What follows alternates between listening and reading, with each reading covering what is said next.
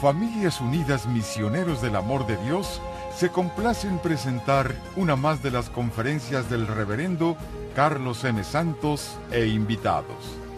Dispónganse a participar y disfrutar de estos mensajes de crecimiento espiritual, formación humana y superación personal.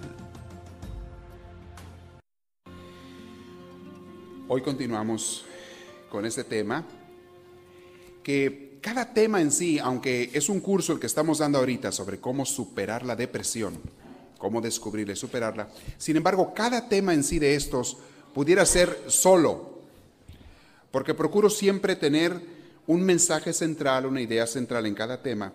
Y, si alguno de ustedes es el único tema que escuchen en su vida, que les deje mucho, mucha semilla, mucha formación, mucho crecimiento y sobre todo, mucha sanación, como Dios quiere que tengamos. Si se han dado cuenta, nuestros temas van siempre guiados hacia el crecimiento espiritual, intelectual, mejorar la familia, mejorar la persona, mejorar nosotros como cristianos, como individuos, como seres humanos, hacer mejores elementos allá afuera, a donde quiera que vayamos, y sobre todo hacer personas más felices. Una de las cosas que yo con las que yo lucho mucho es la infelicidad. Porque estoy bien convencido de que Dios no la quiere. Estoy bien convencido. Estoy bien convencido de que Dios no quiere a nadie llorando de amargura. Bien convencido de que Dios no quiere a nadie sufriendo y sobre todo sufriendo con desesperación. Eso no me cabe la menor duda. Y también estoy bien convencido, como vemos en el retiro de sanación interior, estoy bien convencido de que la mayoría de los sufrimientos que tenemos es, por malos entendidos que tenemos en la cabeza. Es por malas enseñanzas que nos han dado. Es por programaciones y cadenas que nos han amarrado. Y que nos siguen amarrando y que nosotros nos amarramos también. Estoy bien convencido de eso. Estoy convencido de que cada persona tiene lo necesario, ya, ya lo tiene, lo necesario para ser tremendamente feliz. Porque lo que más se necesita es Dios. La esencia de tu felicidad es Dios. Y a Dios lo puede tener el que quiera. Nada más de que no quiere, no lo tiene. Entonces ya tiene lo necesario. Y junto con Dios viene también lo necesario de la vida. A veces pensamos que necesitamos cosas y ahí está uno de nuestros errores y de nuestras cadenas. Yo pienso que necesito esto para ser feliz y ahí está mi error. Y mientras siga aferrado a esa idea y no me dé cuenta que Dios sabe mejor las cosas que yo, voy a seguir sufriendo voy a seguir siendo esclavo de mis pensamientos, de mi manera de vivir, de mis pecados, de mis ataduras. Y Dios te quiere libre. Si algo vino Cristo es a liberarnos. Habrán visto que la esencia de la sanación está en Dios mismo.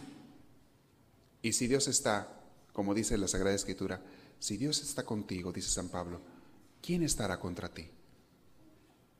Si Dios está contigo, ¿quién podrá estar contra ti? Le voy a dar en las siguientes pláticas, no sé si luego, luego o dentro de poquito, una serie de, de formas e ideas de sanación, meditaciones basadas en lo que mismo Dios nos enseña. Claro, al final les voy a preguntar si hay algún curso, otro curso que ustedes tengan en mente, alguna temática que ustedes sientan que se necesita mucho o que necesitan mucho para tratarla. Pero ahorita tengo planeado eso, un curso de sanación interior. Curiosamente, la sanación interior la necesitamos toda la vida, la mayoría de nosotros, porque somos personas imperfectas y aunque Dios nos sana una vez, volvemos a caer en lo mismo. Dentro de unas semanas, dos semanas creo, al final les doy el aviso, vamos a tener otro curso. Voy a repetir el curso que hace más de un año que no lo doy, el curso de sanación interior. Pero lo voy a hacer en un fin de semana, un sábado y domingo. Lo voy a estar dando así periódicamente, por lo menos cada tres, cuatro meses, el curso de sanación interior, que está basado en el curso de Creados para ser felices. Si ustedes lo han escuchado ese curso, ya saben de qué se trata, por dónde va. Y voy a agregar un poquito también de vida con Dios, que no está eso mucho en los cassettes de Creados para ser felices, pero voy a agregar eso. Y lo voy a dar en un sábado y domingo. Ojalá todos aquellos de ustedes que no lo han tomado lo aprovechen porque vale la pena. Cambia tu vida y ese curso, que es sanación interior, que es reconocer dónde estamos cerrados y qué cosas hay que cambiar en nuestra manera de pensar y de vivir. Ese curso que viene a darle un giro a tu vida, no se los puedo explicar con palabras, tienen que vivirlo. Ese curso ha sanado a miles de gentes, benditos a Dios. Sigo escuchando cada semana gentes y más gentes, no nomás de aquí, sobre todo de otros lugares, que llaman por teléfono, que me dicen cuando voy a darles un retiro, una plática por allá, que me dicen, Padre, ese curso cambió mi vida.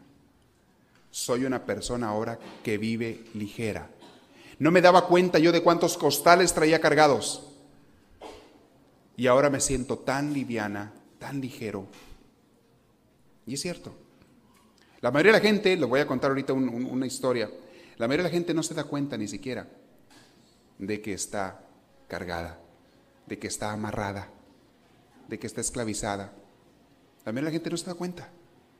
Ya nos acostumbramos a vivir así, como el burrito que se acostumbró a llevar la carga encima. Y no te das cuenta que el día que tires esa carga o te la quiten, vas a sentirte mucho mejor. En fin, ese curso lo vamos a dar si Dios quiere. Y por allá va la enseñanza de estos cursos, de, este, de, de estas clases, las de los viernes.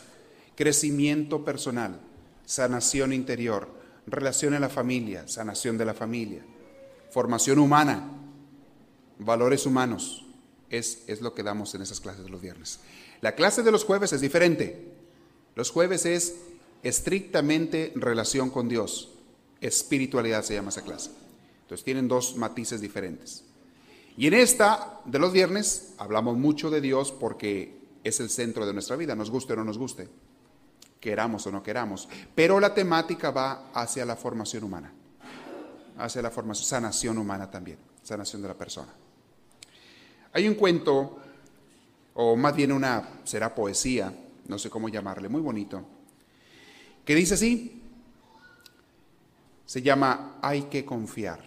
Y dice así, tú no forzas una flor a que abra.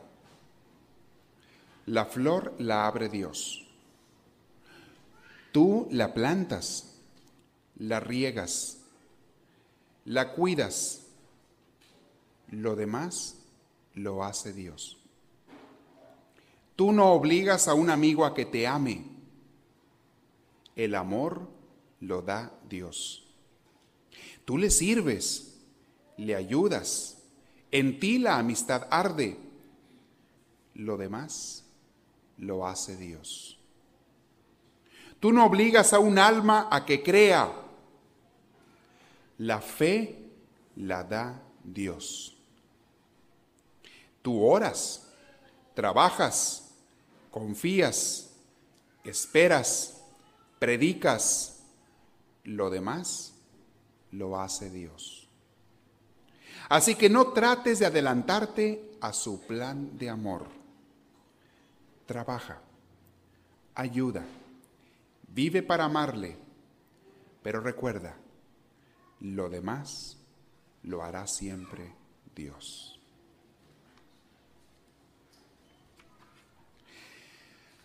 Si pudiéramos comprender que la esencia de nuestra vida el destino de nuestra existencia, el mismo nacer y morir, y morir tuyos, dependen de Dios, si pudiéramos comprender y aceptar eso, vivirías tan en paz, tan en paz, si le dejaras a Dios ser Dios, si le dejaras a Dios hacer su trabajo. Pero a veces el problema viene cuando nosotros queremos ser Dios y queremos forzar las cosas y apresurar los resultados. Y queremos plantar la semilla, pero que me dé fruto al día siguiente. O inmediatamente, espérate. Tú planta la semilla. Tú riégala. Lo demás lo da Dios. Estamos como aquella señora que la viejecita que le decía al Señor, le decía a Dios, Dios mío, te pido que me des paciencia, pero ya, dámela ya, rápido. Y así le pedimos a Dios. Le pedimos a Dios que nos dé cosas, pero que me las dé ya. Y cuando las cosas no salen como tú quisieras, porque tú crees que eres Dios y tú crees que tú vas a hacer las cosas y que de ti depende el mundo, cuando las cosas no salen como tú quisieras, a veces pensamos que la familia depende de nosotros, que los hijos dependen de uno, que, los hermanos, que el esposo, que la esposa depende de mí. A veces pensamos eso. Cuando piensas así, y no resultan las cosas como tú quisieras, sufres tanto. A veces pensamos que hasta las respuestas de los hijos dependen de uno. Mi hijo, mi hija tiene que responder así, porque así le enseñé y así tiene que responder ya. Y se nos acaba la paciencia y no esperamos y no confiamos y vamos a la raíz del problema. No tienes fe. Hace unos años, recuerdo que estaba viendo las noticias. Eh, estaba yo en ese entonces viviendo en Santana. Eh, y allí había en el barrio muchas calles muy sucias. Ah, había, ese barrio había algunas gentes, en, en, esa calle en especial, en esa calle, pues gente bastante susita. Tiraban basuras, tiraban botes, tiraban papeles en la calle, tiraban Qué triste, pero hay gente que hace eso. Hay gente que no cuida la belleza de donde vive, de su ciudad. No tienen conciencia. Y hay papás que no le enseñan eso a los hijos, a cuidar, a tirar la basura en su lugar. Hay gente que va en el carro y prefiere aventar por la ventana la cosa en vez de tener una bolsita de plástico en el carro, echarlas y cuando llegues a un basurero ya la vacías. Pero hay gente que quiere aventar por la ventana. No piensa uno más allá. Bueno, ninguno de ustedes hace eso. Yo estoy hablando siempre de, de otras gentes. Nadie de ustedes hace eso, ya saben. Ustedes saben que de ustedes no voy a hablar nunca, nunca, nunca. Pero hay gente que hace eso. Y esa calle estaba tan sucia, me daba lástima pasar por ella. Y cuando pasaba yo a pie, lo que alcanzaba a agarrar, lo agarraba. A veces ya, ya, ya con intención agarraba una bolsa de plástico y, un día pasando por la calle juntando botes y todo y papeles. Pero más tardaba en juntarlos que al día siguiente ya estaban otra vez ahí. Había otros. Qué triste, pero bueno, sí era. Eh, había gente que había tirado hasta aceite de carros, le cambiaban aceite y tiraban ahí en la calle. Había gente que, bueno, era una cosa tan fea aquello. Los, el, el, cordón entre la banqueta y, y, la calle había un cordón que se suponía que era de para zacate, para pasto, y estaba todo pisoteado, todo seco, todo amarillo, el pasto, todo triste. Los árboles no muy cuidados, en fin. Se vinieron unas lluvias, pero buenas, de esas de que llueve por aquí en invierno y llovió muchos días, pero con ganas. Al grado que había miedo de que se empezaron a inundar calles. Se empezaron a inundar calles en varias partes. Hubo lugares donde el agua se metió a las casas, había el peligro de las olas en la orilla del mar que estaba llegándole a las casas y otras estaban deslavando de los cerros. Ya saben que en algunas colonias pasa eso. Y, y pues el aguacero, por donde quiera. Tú veías el agua correr por las calles, entrar entre los drenajes y demás. Veías el drenaje de repente como que uno le entraba la duda, ¿y, cuándo se irá a acabar esta lluvia? ¿Y cuándo irá a haber paz? ¿Y cuándo dejaremos de tener que estar así escondidos? Alguna gente se desesperaba porque no podía salir ni a trabajar. Sus trabajos dependían de que no lloviera. Trabajaban en jardinería, en construcción, en otras cosas, en car wash. No podían ni salir a trabajar. Entonces estaba la cosa muy, muy feíta. Hasta que dejó de llover después de varios días. Dejó de llover. Yo veía en los noticieros cómo había por donde quiera muchos deslaves y había muchas cosas, eh, inundaciones y demás. Dejó de llover. Al día siguiente de que dejó de llover, salió un sol tan limpio, tan claro, tan luminoso. Miren, no había smog, no había nada de smog. Ya como que se había acostumbrado uno al smog. Aquí te acostumbras en estas ciudades grandes. Como que ya no ves el cielo, no ves las estrellas, no ves nada. Ya te acostumbras a no ver ni el cerro que está enfrente. No llega a la vista, o sea, está, tapada la nube de smog. Pero después de las lluvias se limpió tan bonito el cielo, las nubes se veían tan blancas, el sol tan brillante, parecía que brillaba de más. Y ustedes saben de lo que estoy hablando, les ha tocado ver después de una tormenta. Un sol tan brillante, un cielo tan azul. Y esa calle famosa, limpiecita la calle. Pero limpiecita, parece que la habían lavado, yo no sé con qué. Hasta parece que la habían tallado con jabón. Limpia la calle, bonita. A los pocos días más, en, esas áreas secas de, prado, de pasto, empezó a brotar el pasto bien bonito. Se puso la calle bien bonita, hermosa. Mis hermanos, en la vida de nosotros pasa algo muy parecido. Hay veces que vienen días de lluvias. Y a veces no son lluvias, a veces son tormentas. Pasan cosas tremendas en tu vida, pasan crisis tan amargas, tan fuertes, que tú sientes que el mundo se te va a acabar. que sientes que ahí se acabó todo. Ya no hay nada más allá. Te desilusionas, te desesperas, te deprimes. Aquí viene mucha depresión. Hay personas que pierden la salud, pierden el trabajo, pierden su economía, pierden la casa y llegan a una depresión. Les voy a platicar ahorita el caso de un señor que, que conocí y que conozco, lo que le pasó a él hace unos años. Pierdes toda aquella tranquilidad y no te das cuenta que Dios utiliza y se vale de esas tormentas, de esas crisis, para renovarte, para purificarte, para sacar de ti una persona nueva. Siempre después de cada gran crisis, después de cada gran problema, y hablo de problemas fuertes, hasta la muerte de un hijo, de un ser querido o de toda la familia, la pérdida de la familia, la pérdida del trabajo, la pérdida de la salud, la pérdida del dinero, de la casa, todo. Siempre después de una gran tormenta viene un día bien hermoso y más bonito y todo nace de nuevo. Hay flores nuevas, hay pasto nuevo, aquello que ya estaba marchito, que ya estaba aplastado, que ya no había nada, vuelve a brotar, vuelve a haber vida. Si tú te dejas bendecir de Dios, esta es la clave. Si tú te dejas y confías en Dios, si le das tiempo a Dios y le dejas hacer su trabajo. Pero la clave es tener fe. Fe, o sea, dejar a Dios que haga lo suyo. Confiar en Dios. En este momento me está yendo muy mal. Puede pensar alguien. Me está yendo muy mal. Nunca en mi vida me había sentido tan mal ni me habían sucedido tantas cosas malas. Nunca en mi vida. Bueno, quiere decir que ahorita te está sucediendo una tormenta como nunca en la vida te había pasado. O quizá no recuerdes, a lo mejor sí te pasó, pero ya no quieres recordar, porque uno inconscientemente trata de olvidar los, los momentos más duros de la vida. Y qué bueno, es un mecanismo de defensa de tu mente, de tu inteligencia. Pero sientes en este momento que tu vida es lo peor que puede haber pasado. Y te sientes la persona más desdichada del mundo. Mis hermanos, mientras más grande sea la tormenta, más va a ser el agua que va a dejar cuando se vaya. Y el agua trae vida. El agua lava, purifica y da vida. Y si cae mucha más agua, más agua, va a llenar las presas. Y las presas te van a servir para darte agua al futuro, incluso cuando haya más sequía. Mientras más duras sean las crisis de tu vida, más está Dios allí contigo y más te quiere purificar. Le voy a platicar lo que le pasó a este, a este amigo, señor conocido. Él, por muchos años, su sueño, desde que se casó, no tenían dinero, o sea, vivían normal, rentaban un departamento, y, pero no eran ricos, ni mucho menos.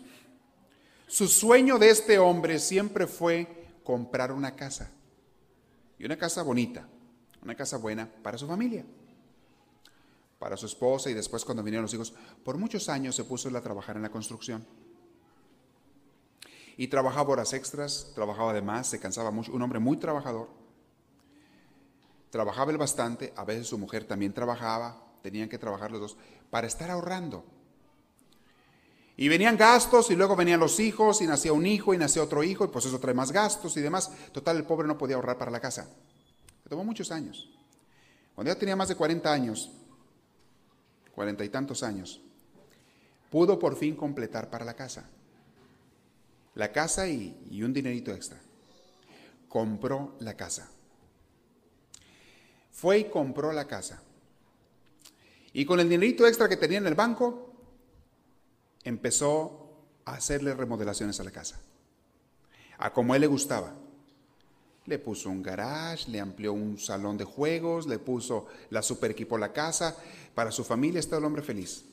Estaba feliz. Al poco tiempo de estar haciendo eso, de que había hecho eso, le dio un infarto a él. Un infarto muy malo. Ya ven que hay grados de infartos. Al grado que lo tumbó a la cama. Después de estar en el hospital, claro. Tuvo que ir a la cama, tuvo que empezar. Y el doctor le dijo, usted ya no puede trabajar en lo que estaba trabajando, señor. Dijo, pues no sé hacer nada más. Pues no puede trabajar. No puede usted ya cargar cosas pesadas, no puede hacer esforzarse mucho, usted no puede. Tiene que cuidarse si quiere vivir. Su corazón está débil. Como estaba enfermo, lo corrieron del trabajo. Entonces sí, ya no había entradas. No tenía dinero porque se lo había gastado en la remodelación de la casa. Y, y, lo poquito que le quedaba se lo acabó en los pagos de la casa que le quedaban y empezó a retrasarse en los pagos. No les quiero contar cómo se deprimió este hombre. Ustedes se podrán imaginar. Y, la familia estaba en crisis, toda la familia. Se deprimió tremendamente. Pasaron unos meses y les quitaron la casa. Los dejaron en la calle. Todo lo que él había ahorrado por muchísimos años, lo perdieron. Lo perdieron en un momento. El hombre estaba que quería hasta quitarse la vida. Gracias a Dios que no lo hizo. Hubiera sido el mayor error de su vida. Y que no, no lo hubiera afectado a él, hubiera afectado a todos los demás que no tenían por qué sufrir eso, su esposa y sus hijos. Algunos hijos ya estaban casados y demás. Entonces la mujer se puso a trabajar y, les alcanzaba para pagar un departamentito muy modesto, muy chiquito, tipo estudio, y se fueron ahí a amontonar. El hombre débil, sin poder trabajar, la mujer con lo que podía conseguir, él buscando trabajos donde él pudiera hacer algo. Empezaron a a pasar mucho tiempo en la casa, en el departamento, porque no tenían dinero para ir a ningún lado. No tenían dinero para ir al cine, no tenían dinero para ir a un restaurante, no tenían dinero para nada. Empezaron a pasar mucho tiempo en la casa. Entonces se juntaban ahí la familia alrededor de la mesa, se ponen a platicar. Las primeras veces que se juntaban era para quejarse, para deprimirse, todavía más, para contar sus misfortunas o como se diga, sus infortunios, para contar sus tristezas, para qué dura está la vida, cómo suben las cosas, no tenemos dinero, qué irá a pasar, etcétera, etcétera, etcétera. Sin embargo, nunca le faltaba la comida. Gracias a Dios, porque Dios es muy bueno, nunca le faltaba la comida. Ya que estuvieran amontonados allí en una casa chiquita, estaban muy en paz. Además que al principio no veían eso. Para no hacerles el cuento muy largo, ya cuando vino a hablar conmigo, que estábamos hablando en esa época, me dijo una cosa. Empezamos a hablar sobre su problema, platicar y demás. Con el correr de los días yo empecé a ver su cambio. Porque empezó a ver las cosas de una manera diferente. Y me dijo él una cosa. Me dijo, padre, le digo una cosa. Nunca en mi vida había convivido yo tanto con mi esposa y con mis hijos como ahora. Nunca. Le digo una cosa. Yo no conocía a mi esposa. Tenemos tantos años de casados y no nos conocíamos. No teníamos tiempo para platicar. Siempre trabajando, siempre ocupados, siempre juntando para pagar las deudas o para ahorrar dinero. No teníamos tiempo para, para, platicar. Ahora nos conocemos, nos tratamos, nos apoyamos. Mis hijos no se diga. Con los que no me hablaba siquiera, ahora estamos hablándonos, platicando y comunicándonos. Se dio cuenta, ah, cuando le pasó toda esta tragedia también, lo primero que hizo fue gritarle a Dios. Entre las primeras cosas que hizo fue gritarle, reclamarle a Dios, pero reclamarle enojado. Fue a la iglesia incluso a gritarle ahí a Dios, a echarle, ¿por qué me haces esto? Yo no seré una persona muy santa, pero nunca te he hecho mal ni he hecho mal a la gente. Le gritaba y le reclamaba a Dios. Y a base de gritos y reclamos empezó a hablar con Dios. Al poco tiempo el tono de su voz para con Dios empezó a cambiar. Ya de reclamos fue decir, bueno, pues ya he perdido, no la friegues tanto, ¿verdad? Ayúdame con algo. Bueno, ya he perdido, oye, bueno, pues oye, oye, y empezó a cambiar, y empezó a platicar con Dios todos los días. Después empezó a ir un grupo, se metió un grupo muy bonito, un grupo de oración, y empezó a cambiar en ese grupo. En ese grupo estudiaban la Biblia, oraban, se ayudaban unos a otros, se apoyaban. Empezó a cambiar. Empezó a descubrir a Dios. Y entonces me decía él, decía, Padre, le doy gracias a Dios de que pasó lo que pasó. Si no me hubiera pasado aquello, yo nunca lo hubiera conocido a él. Hubiera creído en él como siempre creí en él, pero nunca lo hubiera conocido. Ahora estamos pobres, no tenemos dinero, pero somos tan felices y sobre todo tenemos a Dios. No nos falta que comer, ni que vestir, ni dónde dormir, gracias a Dios. No tenemos la casa que yo tanto soñé, pero ya ni se me antoja. Ya ni se me antoja esa casa, no me hace falta. Prefería este hombre ya ahora la casa que es de veras, que es la familia, su esposa, sus hijos. Empezó a convivir más, ya tenían los nietos, a convivir más con sus nietos. Antes no tenía tiempo ni para los nietos. Empezó a convivir más con ellos, a convivir más entre todos. Y le daba gracias a Dios al final de que le pasó lo que le pasó. Hermanos, Cuando la gente sufre una crisis, cuando la gente sufre una depresión, ¿saben qué es lo que hace la mayoría de la gente? Van a buscar al psicólogo. Otros van a buscar al consejero. Otros se desesperan y no hayan con quién deshogarse. Van a buscar no sé cuánto, pero ¿saben a quién no van a buscar? Y es el mayor error. A Dios. Y es al primero al que deberíamos de buscar. Al primero que deberías de buscar es a Dios cuando tienes una crisis. Oye, Dios mío, aquí algo anda mal, o contigo, conmigo, yo no sé cómo está la cosa, pero algo anda mal, porque no estoy feliz. Me pasó esto y no estoy feliz, no estoy en paz. No tengo fe. Ayúdame, dame fe. Es lo primero que la persona le tiene que pedir.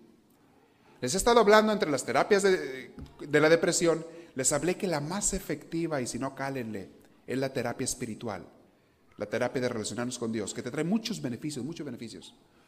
Te trae claridad de conciencia, limpieza de interior, paz, claridad de destino, de proyectos, a dónde voy, hacia dónde quiero ir, hacia dónde quiero llevar a mi familia. El, relacionarte con Dios te trae todo eso.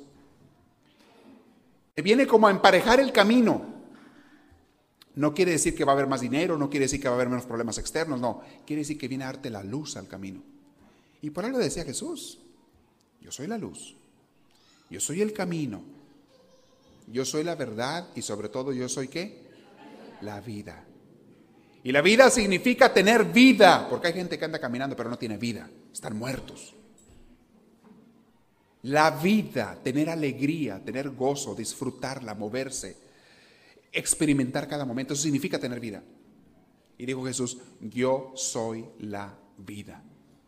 Y dice en otro pasaje en San Juan, que seguido se los voy a recordar porque es yo me lo tengo que recordar a mí mismo. Y de paso se lo recuerdo a ustedes también. Dice Jesús, yo soy la vid y ustedes son los sarmientos. Si ustedes se desprenden de mí, no darán fruto y se mueren. O sea, Él es el tronco de la vid. Los sarmientos son las ramitas que salen del tronco, que producen las uvas. La uva no se da en el tronco, la uva se da en el sarmiento. Pero si se desprende el sarmiento del tronco, no da fruto no solamente no da fruto, sino que se seca, pierde la vida. ¿Y entonces para qué sirve? Nada más para quemarla. Para eso sirve, para quemarla o para que se convierta en tierra otra vez. ¿Por qué corremos a veces o queremos correr al psicólogo, al psiquiatra, al consejero, a no sé quién tanto? Digo, yo no digo que no vayas, a veces es necesario, está bien. Pero ¿por qué buscamos eso primero antes de buscar lo más esencial y lo más importante o al más importante? Allí es donde nos falla. El relacionarte con Dios te trae mucha claridad. Le voy a contar algo que me pasaba y alguna vez se los conté. No me acuerdo en qué plática o en qué retiro se los conté, pero cuando estaba en el seminario, eh, seguido me sucedían crisis. Y crisis fuertes, a veces vocacionales, a veces de inseguridad, a veces eran crisis familiares, pasaban problemas en mi familia y a mí me afectaban tremendamente. Sufría crisis de muchas formas. Y lo que yo siempre hacía, al principio lo hacía sin pensar mucho, medio inconscientemente, pero que siempre hacía, me iba a orar cuando sentía eso. Y me ponía a orar. Me ponía en presencia de Dios y decía, Dios mío, aquí estoy. Ando arrastrando la cobija. No sé ni qué va a pasar ni dónde va a terminar esto, pero no tengo otra ayuda a dónde ir. No tengo otro lugar a donde parar. No tengo otra persona que me pueda ayudar. Al único que vengo a pedirte ayuda es a ti. Con que puedo ir es contigo. Y miren, siempre me quedaba ahí. Según la crisis fuera, me quedaba media hora, una hora, dos horas. Había veces que casi me amanecía allí, porque lo hacía en la noche muchas veces. Casi me amanecía orando. Y siempre, siempre salía con el corazón en paz. Siempre. Siempre salía calmado. Entonces me empecé a dar cuenta de una cosa. Dije, porque me daba miedo que me fuera a llegar otra crisis, otro problema familiar, otro... Había problemas muy serios a veces en la familia, en parientes o lo que sea. Y a mí me afectaba mucho eso. Todavía me faltaba muchísimo por crecer y ahora también me falta muchísimo, pero entonces me afectaba más eso. Me dejaba afectar. Y entonces yo decía, tenía miedo que volviera otra crisis, que volviera otro problema, que volviera otra, otra crisis vocacional, que tenía miedo. Mucho miedo que me volviera a suceder. Y entonces yo pensaba, pero ¿para qué me da miedo? ¿Por qué me tengo que mortificar si ya sé la solución? Voy y me arrimo con Dios. Y muchas veces me llegaban esas crisis cuando, cuando más separado de Dios estaba. ¿eh? Es cuando duele más. Curioso, cuando te suceden problemas serios y tú estás cerquita con Dios, ni cuenta te das de que son problemas. Ah, viene, lo soluciona, sale adelante y, y no te hace tan pesado. Pero cuando estás separado de Dios, cualquier problemita te tumba, te derrumba, te hunde, eres, eres ramita débil. Se los digo por experiencia. Cuando estás separado de Dios, que no oras todos los días, que no hablas con Él todos los días, que no lo consultas todos los días, te vuelves una ramita seca, débil. Y cualquier cosa te tumba, te debilita, el mundo, los problemas, las situaciones familiares o económicas o de salud, te vienen a arruinar. Y entonces, si eres astuto, corres hacia Dios. Y lo primero que haces es decirle, Dios mío, ayúdame, como este amigo mío que les digo. Primero llegó a gritarle a Dios, pero después fue cambiando el tono de su voz y fue, Dios mío, ayúdame. Y después fue, Dios mío, gracias por todo lo que me das, que no me había dado cuenta que me lo habías dado. Tengo lo más importante. Gracias por todo lo que me das. Miren, les dije una vez, hace unas semanas, cuando tengan una depresión, uno de los métodos de sanación. Pónganse a escribir cuántas cosas buenas tienes.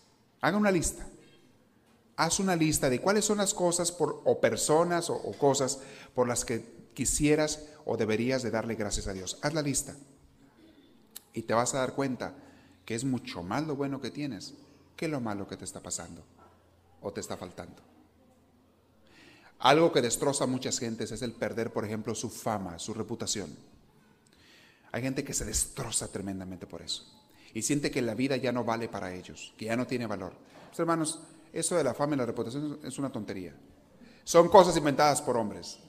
Y se los digo en el curso de Creados para ser felices, en la sanación interior se los digo. Son tonterías inventadas por los hombres para manipularnos unos a otros. Tu fama un día te la levantan y el siguiente te la tumban. Y al tercer día te la vuelven a levantar y al otro te la vuelven a tumbar. Y ahí va y sube y es como hojita que lleva el aire, para arriba y para abajo, para un lado y para otro. Santa Teresa de Ávila me fascina su frase. Una vez le fueron a decir, estaban hablando muy mal de ella, otras gentes. Y dice, Madre Teresa, están hablando mal de usted, están afectando su reputación. Y Teresa voltea y se ríe y dice, con una mirada así de, mi reputación ni la tengo. Himalaya el día que la tuve, para la falta que me hace ni la tengo. Himalaya el día que la tuve. No me interesa. No dependo de ella, ni me falta me hace. Hermanos, hay gente que se deprime por eso. Pero lo primero que tienes que hacer es, mientras que se aclaran las cosas, mientras que sabes por dónde va la marea, ve y arrímate a Dios. Quiero compartirles algunas frases de la Biblia, entre muchas más, sobre todo, pero las de Cristo, para que vean de lo que estoy hablando. Jesús dijo esto. Dijo, yo soy el camino, la verdad y la vida. La otra frase que les dije también hace rato. Yo soy la vid y ustedes los sarmientos. No se separen de mí porque se mueren. Pero conmigo tienen vida. Dijo también, yo he venido a darles vida y vida en abundancia.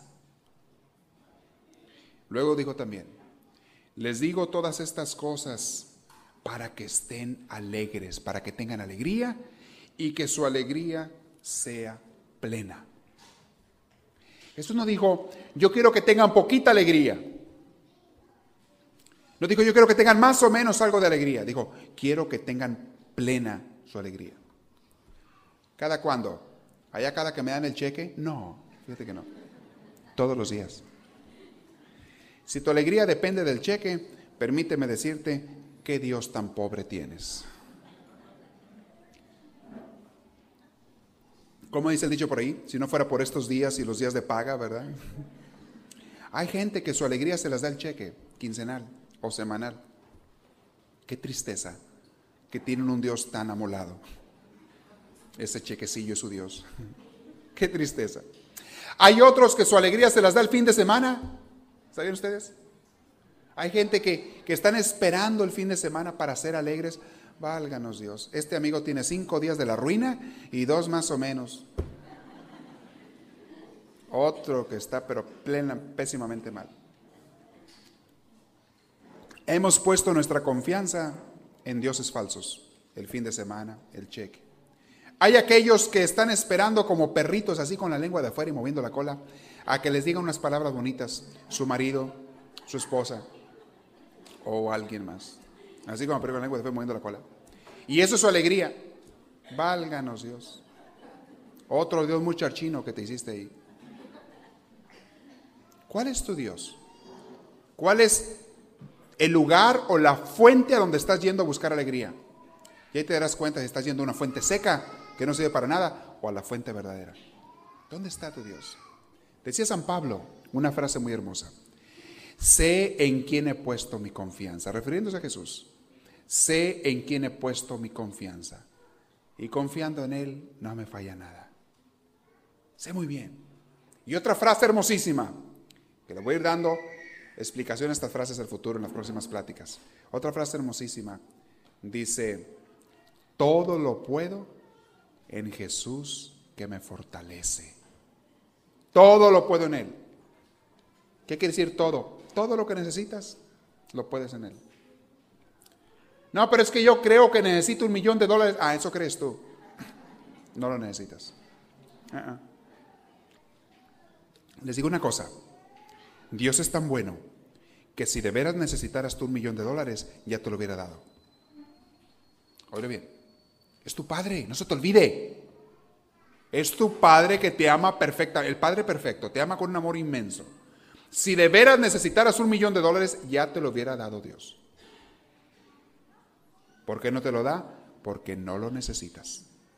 Es más, te va a hacer más infeliz si lo llegas a tener. Hay gentes que ahí se acabó su vida. Quiero contarles eh, un caso que pasó este, de la vida real. Y en una tienda, en una tienda, una niña, eh, era en la noche, una de las cajeras de la tienda de supermercado se dio cuenta que estaba fuera de la, de la tienda una niña con un perrito, sentada en la banqueta. Y la vio ahí por mucho rato, más de una hora. Entonces la niñita estaba allí y la cajera dijo, ah, caray, aquí hay algo raro. Salió, estaba la niñita sola, dice, oye, mija, ¿qué estás haciendo aquí? Dice la niña, estoy esperando a mi abuelita para, para irnos a la casa. ¿Y dónde está tu abuelita?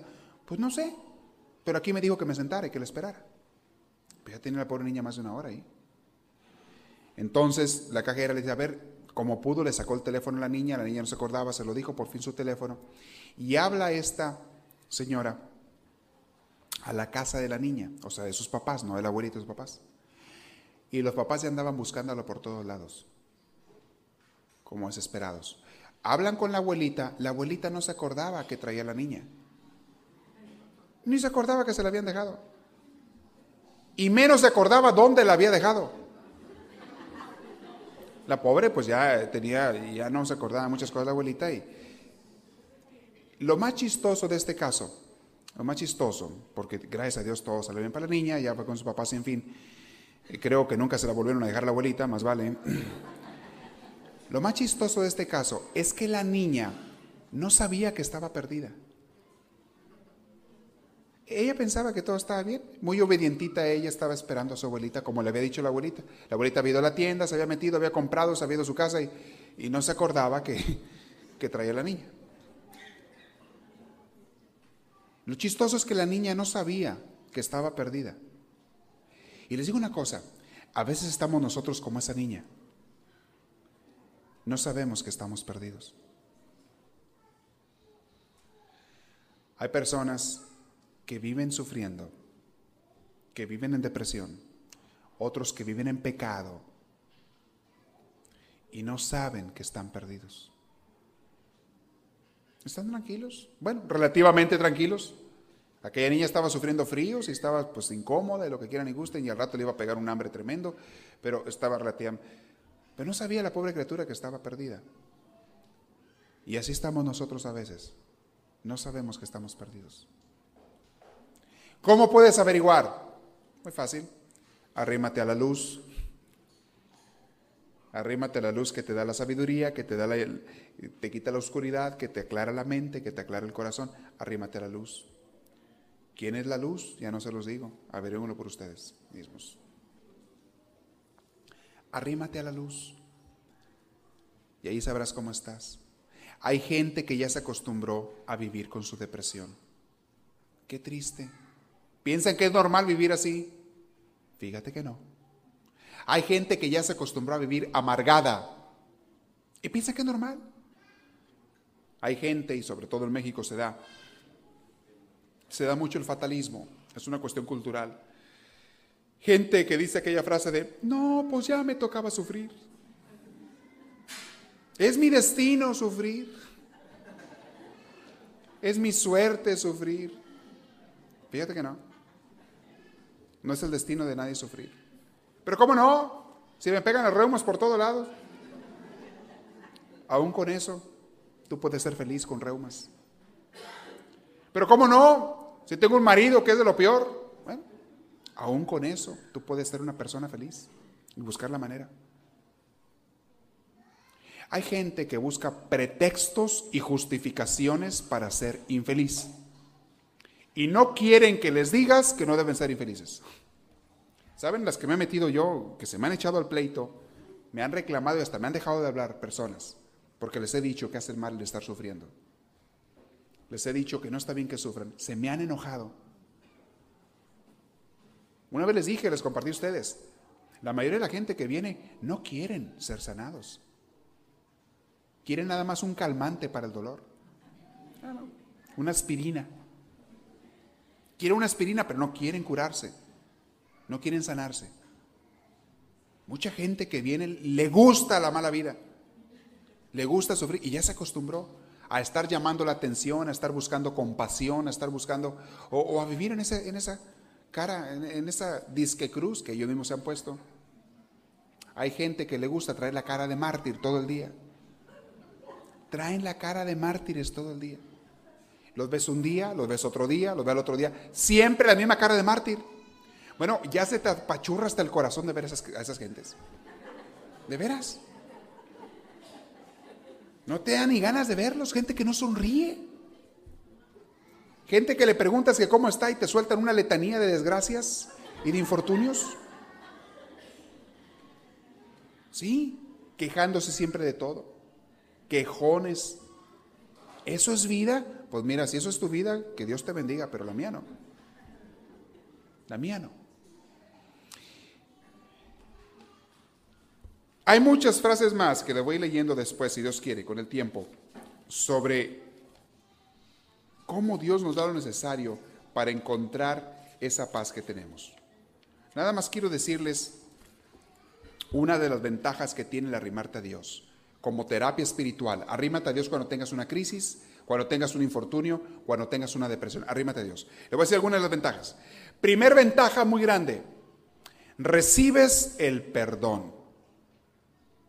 Una de las causas por la que mucha gente sufre es porque no se siente perdonada. ¿Perdón de qué? Yo no sé, tú sabes. Hay gente que anda cargando con una conciencia pesada por lo que hace o ha hecho en su vida. Y lo primero que recibes cuando de veras te rimas a Dios es el perdón. ¿Qué más quieres? Muchas veces ahí está ya tu sanación. Recibes el perdón. Perdón para ti de parte de Dios. Y segundo, Dios te invita, te empuja o te forza también a que tú perdones. Y ahí viene otra sanación tremenda. Que tú perdones a los que te han ofendido. Es lo que hacemos mucho en los encuentros de sanación con Jesús, en las oraciones de sanación por los enfermos. Recibes el perdón y sobre todo tú perdonas. Fíjate, todos son sanación de Dios. Cuando te arrimas a Él, te pasa eso. ¿Qué otras cosas te pasan cuando te arrimas a Él? Segundo, recibes la paz. Paz espiritual paz interior, paz de tu mente, paz de tu corazón. Y se acuerdan palabras de Cristo siempre que, que, llegaba con los apóstoles, sobre todo ya resucitado, les decía, la paz les dejo, mi paz les doy. O la paz esté con ustedes. Reciban la paz. Les doy mi paz que no es como la paz que da el mundo. Porque mi paz es verdadera y es duradera. La paz que da el mundo es pasajera y aparente. Les doy mi paz. Recibes eso cuando te arrimas a Jesús, cuando te arrimas a Dios. Recibes la paz. Hermanos, ¿y quién no necesita paz? No hay una persona que diga, a mí no me hace falta. Claro, unos ya la tienen, bendito sea Dios, ya la tienen, pero la necesitamos todos, la necesita esa persona. Si se la quitan o si la pierde, no puedes estar sin ella. Recibes la paz. Tercero, hace rato les mencioné, recibes claridad de vida y de objetivos. ¿Dónde estoy? ¿A dónde voy? ¿Qué quiero hacer de mi vida? Vives feliz. No hay nada más hermoso que llegar a viejo y un viejo feliz, no un viejo cascarrabias, que hay un que otro por ahí. De veras, viejos y viejas cascarrabias. Qué hermoso es llegar a viejo y viejo feliz en paz. Qué bonito es ver a esos abuelitos y abuelitas que, que sonríen y viven en paz. Qué hermoso es verlos. Y que el día que mueren, mueren felices. Qué bonito ver a esa gente cuando encuentras a Dios. Cuarto, recibes el gozo. Va relacionado con esto. El gozo. No basta nada más con que tengas paz, también Dios te da el gozo, alegría, disfrutar la vida. Como aquel señor que les digo que perdió su casa y perdió todo lo que tenía, empezó de repente a disfrutar a su familia. No la había disfrutado antes, vivía con ellos, pero no los disfrutaba. Empezó a disfrutar su familia. Y como ya no tenían mucho dinero para la comida, comían más modestamente, ya no gastaban en comida muy cara, pero saboreaban tan rico aquellas tortillitas así calientitas y, con esos huevitos así eh, revueltos con salsa. Y, ¿Ya les dio hambre? Es lo que quería. Saboreaba tan rico aquello porque sabía que, que ya no lo tenía de sobra. Y cómo es cierto que dicen que nadie aprecia lo que tiene hasta que lo ve perdido. Y cuando vio hasta la comida, cada día tenía que apreciarla porque no sabía si el día siguiente iba a haber, empezó a saborear tanto la comida. Es uno de los pecados de este país. Ya no saboreamos la comida, ya no la disfrutamos. Nos la tragantamos y puro fast food. Puro mugrero. Puro junk food también. Y la gente compra y compra comida. Me da dolor de ver cuánta comida compra mucha gente y desperdicia a veces. He visto niños en casas que dejan la mitad del plato de comida. Carne, le estoy hablando de carne, le estoy hablando de comida buena, verduras y demás, comida buena, y la mamá va y la tira a la basura, a la basura, y la del otro la tira a la basura, y el otro también. Y tiran la, comida a la basura, así. ¡Eh, cómo es barata! Tenemos dinero, compramos más. Es un pecado tan grave eso, cuando hay gentes en muchos países muriéndose de hambre. La comida no debería de tirarse nunca. La comida no debe tirarse nunca. Tampoco te la comas de más, ¿verdad? Porque hay mamás que por eso engordan, siempre están comiendo todo lo que los hijos dejan. Hay una que otra que así es. No me trata que comas de más. Pero no la tires. ¿A alguien le cayó el saco? Bueno, al rato, no me digan, al rato, al rato, al rato hablamos. No tires la comida. Apréciala, saboreala. Miren, una vez este, fui a Europa y estaba en un país este, que se supone que es de los países primermundistas. Iba a los restaurantes, la comida como el triple de caro que aquí. En restaurantes sencillos, no creo que caro, los más sencillos. Así es la comida allá, el triple de caro y aparte mala, mala. Ibas a los supermercados, qué esperanzas que fueras a ver la variedad de frutas y verduras que ves aquí en Estados Unidos. Qué esperanzas, nunca la variedad y menos la calidad. Las naranjas feitas, así pasaditas, las, la fruta y carísima, carísima. Oigan, empecé a apreciar la abundancia de comida que hay en este país y lo barata que es. Barata. Oigan, si una libra aquí de carne te costaba, yo no sé, uno por poner un precio, unos 50 o lo que sea, allá te costaba 5 dólares la libra de carne. Y mala carne, con decirles que en un restaurante que fui, no me pude comer la carne. No pude. No la pude partir con el cuchillo y el tenedor. No la pude partir. No les exagero. No les exagero. No la pude partir la carne tan mala que estaba. Tan dura. Le quise meter el colmillo, menos. Menos.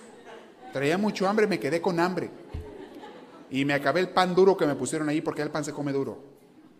Me acabé el pan, nomás lo remojas como abuelita, ¿verdad? Así en el, en el cafecito. Me, comí, ah, me, calmé el hambre con pan duro. No pude comerme la carne. El pan de perdido lo remojaba. Tampoco lo podía morder así solo. No, qué esperanza, se te quiebran los dientes ahí. Dejas los dientes clavados ahí en el pan. Pero lo mojas tantito, lo remojas y ya te lo comes. En un país primermundista.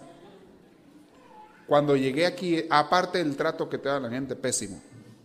Cuando llegué a este país, lo primero que hice fue besar el piso casi. No lo besé, pero tenía ganas de hacerlo. Mentalmente sí lo hice. De veras que sí. Oye, mentalmente sí lo hice. Dije, Dios, bendito sea Dios. Y, la próxima vez que fui después al supermercado dije, qué bárbaro, qué diferencia. Precios, calidad, variedad. Y les digo esto porque hay mucha gente que no aprecia eso. Hay mucha gente que ya se acostumbró. Es más, hay una que otra persona que vino del rancho, donde en el rancho nomás hacían comían frijoles y tortillas, con sal, eso sí, chile, eso no faltaba. Y una vez al año mataban el puerco y hacían un fiestorón tremendo, pero una vez al año nada más. La comida muy reducida, bueno, así es en muchos pueblos. Yo así viví en muchos pueblitos, en muchos pueblitos muy humildes, y no me avergüenzo de eso, de haber comido así. Pues lo comía muy sabroso, pero era todo lo que había, era uno pobre. Vienen a este país de repente las personas, en los primeros días se, se admiran y, de la comida, pero pasa un mes, pasan dos meses y se acostumbran y ya, ya ni, ya ni pelan a la comida, ni caso le hacen. Es más, pueden ustedes creer que hay personas que van a comer y ni siquiera le dan gracias a Dios de la comida que están comiéndose. ¿Pueden creer ustedes que hay personas así? ¿Sí creen? Es difícil de creer, pero hay gente que ni siquiera acá mentalmente en su interior cuando va a comer le da gracias a Dios. Y luego que por qué estar infelices y deprimidos, válganos Dios, pues cómo no. Si tú le dieras gracias a Dios, serías una persona muy feliz. Pero hay gente que no le da gracias a Dios. En un corazón agradecido, se los he dicho muchas veces, no entra la tristeza, entiéndanlo. Haz una lista de las cosas bellas que tienes. Dale gracias a Dios del corazón y verás que no existe tristeza allí. No, hombre, se te olvida. Si traías depresión o tristeza, dices que bárbaro, andaba yo mal. Andaba yo mal. Platica un doctor, un psiquiatra, en uno, uno de sus libros, este, una cosa muy bonita. Eh, dice que una vez le llegó un paciente bien deprimido, le fue mal también económicamente, le fue muy mal, perdió trabajo, perdió dinero, perdió los ahorros del banco, perdió todo, quedó en la calle. Y llegó a la oficina de este doctor a quererse quitar la vida. O sea, llegó por eso, porque ya se quería quitar la vida, tan mal estaba su depresión. Y, y el doctor lo único que le dijo es, a ver, hágame por favor una lista de las cosas que usted sí tiene. Por ejemplo, ¿Tiene usted esposa? El doctor le ayudó. ¿Tiene usted esposa? Sí, ¿cómo no? Oiga, ¿y su esposa lo quiere? Me adora mi esposa y jamás me dejaría.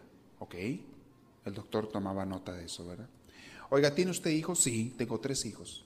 ¿Y hay alguna relación buena entre ustedes hijos? Tremenda la relación. Mis hijos me quieren mucho y ahorita se han unido más que nunca conmigo cuando estamos en esta crisis. Tres hijos que lo quieren, anotaba el doctor, que lo quieren mucho y son en esta crisis. Oiga, ¿tiene usted algún amigo? Tengo varios amigos. ¿Y, ¿qué, piensan sus amigos ahora que ha pasado esto? Varios me han dicho que lo que yo quiera pedirles, que ellos me ayudan, que, que nomás les diga. Que están, ¿Cuántos amigos me puede usted contar así? Dice, pues por lo menos tres. Ok, tres amigos que están dispuestos a ayudarle en todo lo que usted pueda. Y así le fue preguntando. Dijo, oiga, ¿y usted es una persona de fe, cree en Dios? Sí, sí creo en Dios. ¿Y usted cree que Dios está con usted? Pues sí, pues sí, sí creo que... Ok, Dios está con usted. Y así anotaba. Al final le dijo, mire, mire usted lo que tiene. Porque, ah, porque el Señor llegó diciendo, no tengo nada, lo he perdido todo, me quedé en la ruina, ya no tengo ni para qué vivir, no tengo absolutamente nada. Entonces el doctor le dijo, usted llegó diciendo que no tenía nada. Y aquí ya me hizo usted una lista de cosas valiosísimas o, qué valor le da usted a su esposa o a sus hijos? O ¿Qué precio les pone? ¿Cuánto valen ellos? Para mí son, no dice, no tienen precio, son invaluables. Entonces, ¿por qué me dijo que no tiene nada? El hombre reaccionó, se dio cuenta y dijo, qué tonto estoy, tengo lo mejor. Tengo lo mejor. Y sufriendo por tonterías. Termino diciéndoles la quinta, el quinto regalo que recibes cuando te arrimas a Dios. Gran serenidad y confianza. Las personas que se arriman a Dios adquieren serenidad. Adquieren alegría, hace rato les dije gozo, son alegres, pero adquieren serenidad y confianza. Y qué hermoso es vivir en serenidad. Que vienen problemas, vienen y vendrán. Y les repito la frase que siempre les voy a decir todavía también. La frase de Santa Teresa de Ávila. Nada te turbe, nada te espante. Todo pasa, nada es constante. Quien a Dios tiene, nada le falta. Solo Dios basta. ¿Qué te falta? ¿Por qué te empeñas en sufrir? ¿Por qué quieres sufrir? Explícame. ¿Por qué? ¿Por qué quieres estar amargado, amargada? ¿Por qué no quieres disfrutar? ¿Por qué quieres justificar que tienes que sufrir? Bueno, preguntas. Levante la mano si alguien tiene una pregunta sobre este tema y van a arrimarle un micrófono por allí para que pueda hacerlo y todos escuchemos su pregunta, por favor. Les digo una frase bien bonita. ¿Sí va a ser una pregunta? Una frase bien bonita de San Pablo. Dice, no entristezcan al Espíritu Santo. Y tú lo entristeces cuando lo corres. ¿Por qué lo corres? Si es el mejor regalo que Dios te puede dar. Hermosísimo. Sí. Solamente es un comentario. Este, yo tengo un amigo que es cristiano y me platicó una historia. Me acordé ahorita que me dijo que, que nos dijo que bendecir los alimentos, ¿verdad? Eh, que había unos predicadores hace muchos años, no sé cuántos, y predicaban y predicaban y este, había en aquellos años que los mataban y este, los querían matar en, un, como un pueblo y, este, y al darles de comer le pusieron veneno a la comida y ellos antes de comer bendicieron los alimentos y no les pasó nada y entonces el pueblo creyó en ellos, en lo que predicaban de Dios. bueno, aparte, de milagros, ¿verdad? Puede haber milagros, claro que sí. Pero yo lo que les digo una cosa es, denle gracias a Dios cada vez que comen, ¿eh? Denle gracias a Dios. No pierde nada con darle gracias a Dios y si ganan mucho, ganan mucho. Sobre todo ganan la alegría. ¿Alguien más tiene una pregunta por ahí? No sé si me faltó alguna frase de lo que les quería decir ahora. Creo que más o menos hemos cubierto todo el tema este de lo que les quería dar ahora. Y si quiero, les leí la frase de San Francisco de Asís, la oración de San Francisco de Asís, todos se la saben ya, ¿verdad? ¿Hay algunos que no se la sepan? Todos se la saben. Bueno, porque vivir de esa manera también te trae una paz tremenda, una paz tremenda. Lean esa oración de San Francisco y sobre todo récenla te trae una paz tremenda. Dice así, Señor, y háganla en su corazón conforme la vamos leyendo. Señor, hazme un instrumento de tu paz. Que donde haya odio, siembre yo amor. Donde haya injuria, perdón. Donde haya duda, fe donde haya desaliento, esperanza. Donde haya sombra, luz. Donde haya tristeza, alegría. Oh Divino Maestro, concédeme que no busque ser consolado, sino consolar. Hago una pausa allí porque cuando la gente busca más consolar que ser consolado, es una gente tan feliz el que busca consolar. Cuando tú buscas más la felicidad del otro que la tuya propia, eres tan feliz. Y si no, cálenle, cálenle. Jesús lo dijo. Hay más alegría en dar que en recibir. Y a eso se refiere. Y todo esto que Francisco dice, si tú lo haces, te propones hacerlo, tú eres el primero que lo recibes. Pero no lo hagas porque lo vas a recibir, eso ya sería conveniencia. Hazlo y vas a ver. Que no busques ser comprendido, sino comprender. ¿Y cuánta gente lo que busca nada más es que los comprendan? No me comprenden, no me entienden. Pasa mucho en los adolescentes, ¿eh? en la juventud, pero también en los viejos. No me comprende nadie, no me entiende nadie. ¿Y tú comprendes? ¿Y tú entiendes a los demás? Preocúpate de eso. Que no busque ser amado, sino amar. ¿Saben ustedes que es mucho más feliz el que ama que el amado? Y la gente siempre busca más bien ser amado. ¿Cómo me dio risa ahora? Estaba leyendo el día de hoy por ahí una, unas reflexiones tontas, de esas gentes que sacan reflexiones tontas, que están tontos y escriben cosas peores. Dice, el amor, decía, el amor, como decía, es el deseo, es el deseo desesperante de que te amen, no, de que te deseen desesperadamente. Eso era el amor, decía. Algo así. El amor es un deseo desesperante de que te deseen desesperantemente. Y eso le llaman amor, más que puro egoísmo, de lo peor. Y la gente tiene conceptos muy equivocados. El que de veras ama es más feliz que el amado. Es más feliz, fíjense, en la relación que se da entre una madre y un hijo, por poner un ejemplo que conocemos todos. Una madre que ama mucho a su hijo. Es más feliz la madre amando a su hijo que el hijo recibiendo el amor de la madre. Si el hijo es egoísta y nomás piensa en eso y no regresa amor, el hijo es egoísta, se complace, sí, de que le den amor, si, si le agrada, claro que sí, es una droguita, pero no es feliz. Al momento que no le den eso ya se vuelve muy infeliz.